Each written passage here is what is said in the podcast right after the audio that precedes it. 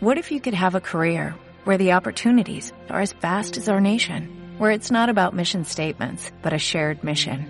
At U.S. Customs and Border Protection, we go beyond to protect more than borders, from ship to shore, air to ground, cities to local communities. CBP agents and officers are keeping people safe. Join U.S. Customs and Border Protection and go beyond for something far greater than yourself. Learn more at cbp.gov/careers. Bienvenido al episodio 92 del podcast Aventuras sobre dos ruedas de chelaclub.com, donde hablamos sobre actualidad, trucos, tecnología y aventuras sobre dos ruedas, ya sea en bici o en moto, y si es por tierra, mejor.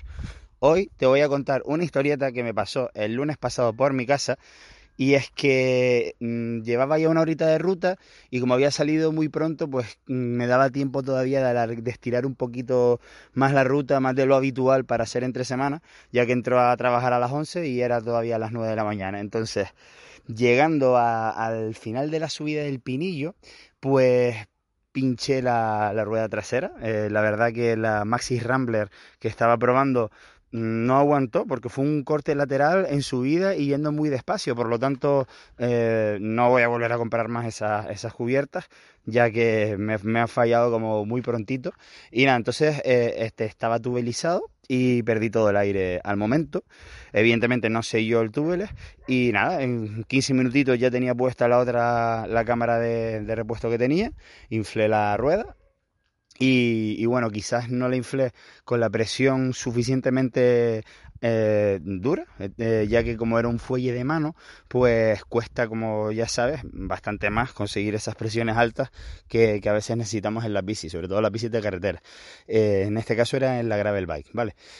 Aún así, debía haber llevado unos 4 o 5 kilos atrás y no debe ser que no, no, tenía suficiente presión y a los 500 metros pues volví a pinchar, en este caso ya la cámara. No tenía parches ni tenía una segunda cámara de repuesto porque ya es bastante raro que, ocurra esto de doble pinchazo, como quien dice.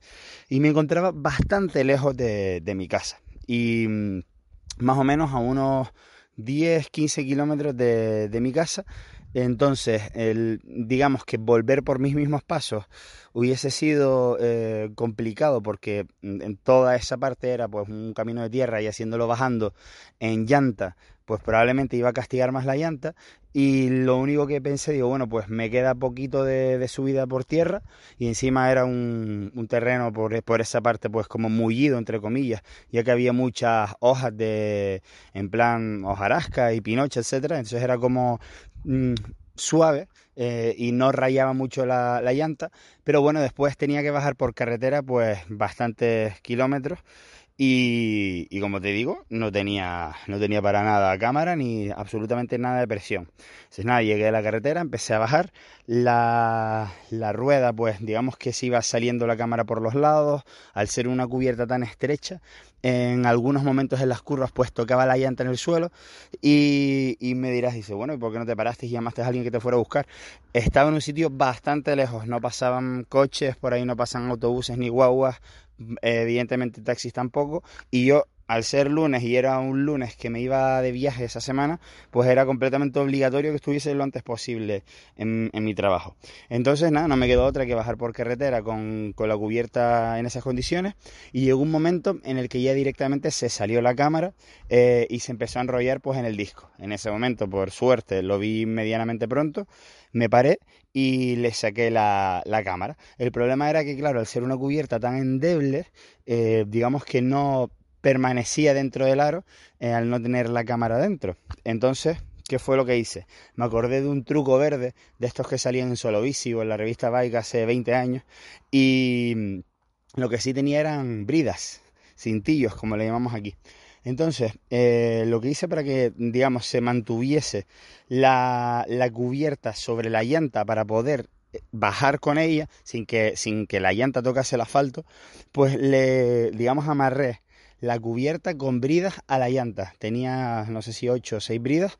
Y, bueno, pues de esa manera fui bajando bastante despacio, entre bueno, bastante despacio, sí, bastante despacio. Y sobre todo en, las curvas para que no se, digamos, destalonara eh, más todavía la cubierta. Y entonces eso, iba bajando despacito. Poco a poco los cintillos, mm, claro, con la fricción con el asfalto, pues se fueron soltando y al final pude llegar a mi casa con tan solo dos de los seis cintillos y ya con la cubierta pues dando digamos bandazos entre comillas y rasando el cuadro por la, por la zona basculante, etcétera. Pero bueno, la verdad es que por lo menos conseguí llegar a casa y lo mejor de todo es que me fui a comprar una cubierta nueva para, pues para, pues evidentemente esta no servía para absolutamente nada, ni siquiera con cámara. Entonces me compré una cubierta nueva, que es una Vitoria, que ya les contaré qué tal va cuando la pruebe.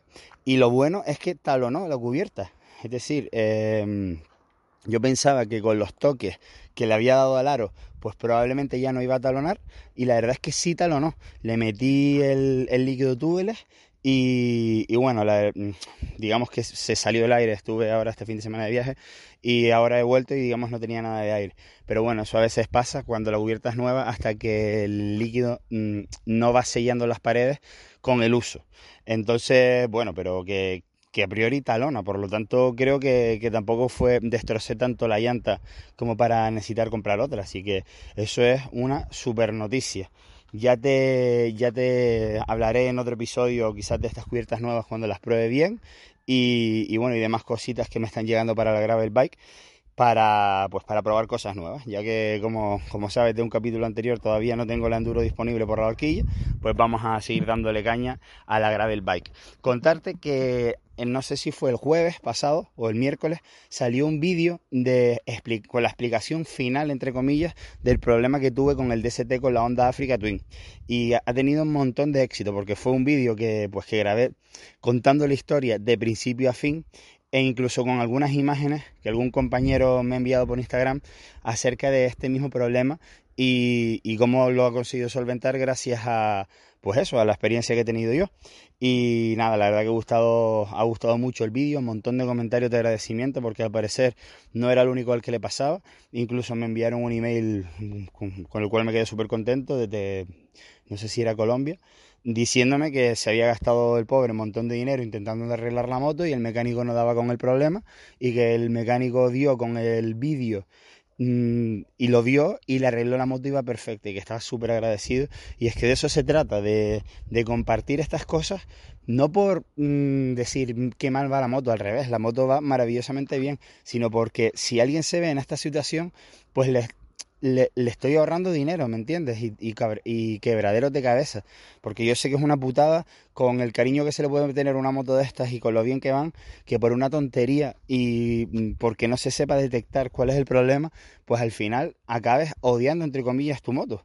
Y, bueno, así que me alegro muchísimo que, el vídeo le haya servido a, a mucha gente, según me han ido comentando en el YouTube.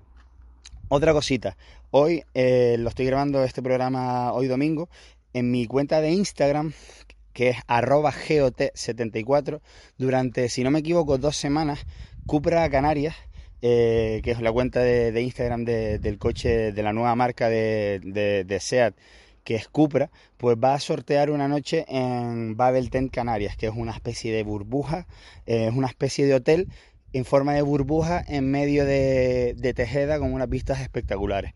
Y, bueno, entonces el sorteo se está desarrollando en, mi cuenta de Instagram, arroba GOT74. Entonces, si te apetece ganar una noche valorada en 250 euros, y pues nada, pásate por ahí y ves cómo lo que tienes que hacer para participar. Y por otro lado, eh, me ha contactado una radio de aquí, local de Gran Canaria, que se llama Pelota FM, y hemos firmado un acuerdo de colaboración y ellos van a emitir, eh, no sé exactamente cuándo van a empezar, creo que en septiembre, a emitir estos programas de aventuras sobre dos ruedas. Así que quizás pronto, pues ya me puedes escuchar en la radio del coche eh, un día que, emitan el programa. Pero bueno, evidentemente siempre va a seguir emitiéndose primero aquí el, el podcast. Así que nada, nos seguimos escuchando por aquí, ¿vale? Espero tus comentarios sobre todas estas cosas en chelaclub.com, donde encontrarás el blog, canal de YouTube y otros medios de contactar conmigo, además de todos los productos de Chela Club, una marca de ropa y complementos relacionados con este mundillo que tanto nos gusta. Gracias por tus valoraciones de 5 estrellas en iTunes, así como tus me gusta y comentarios en iBox, Spotify y YouTube. Hasta la próxima, puntal.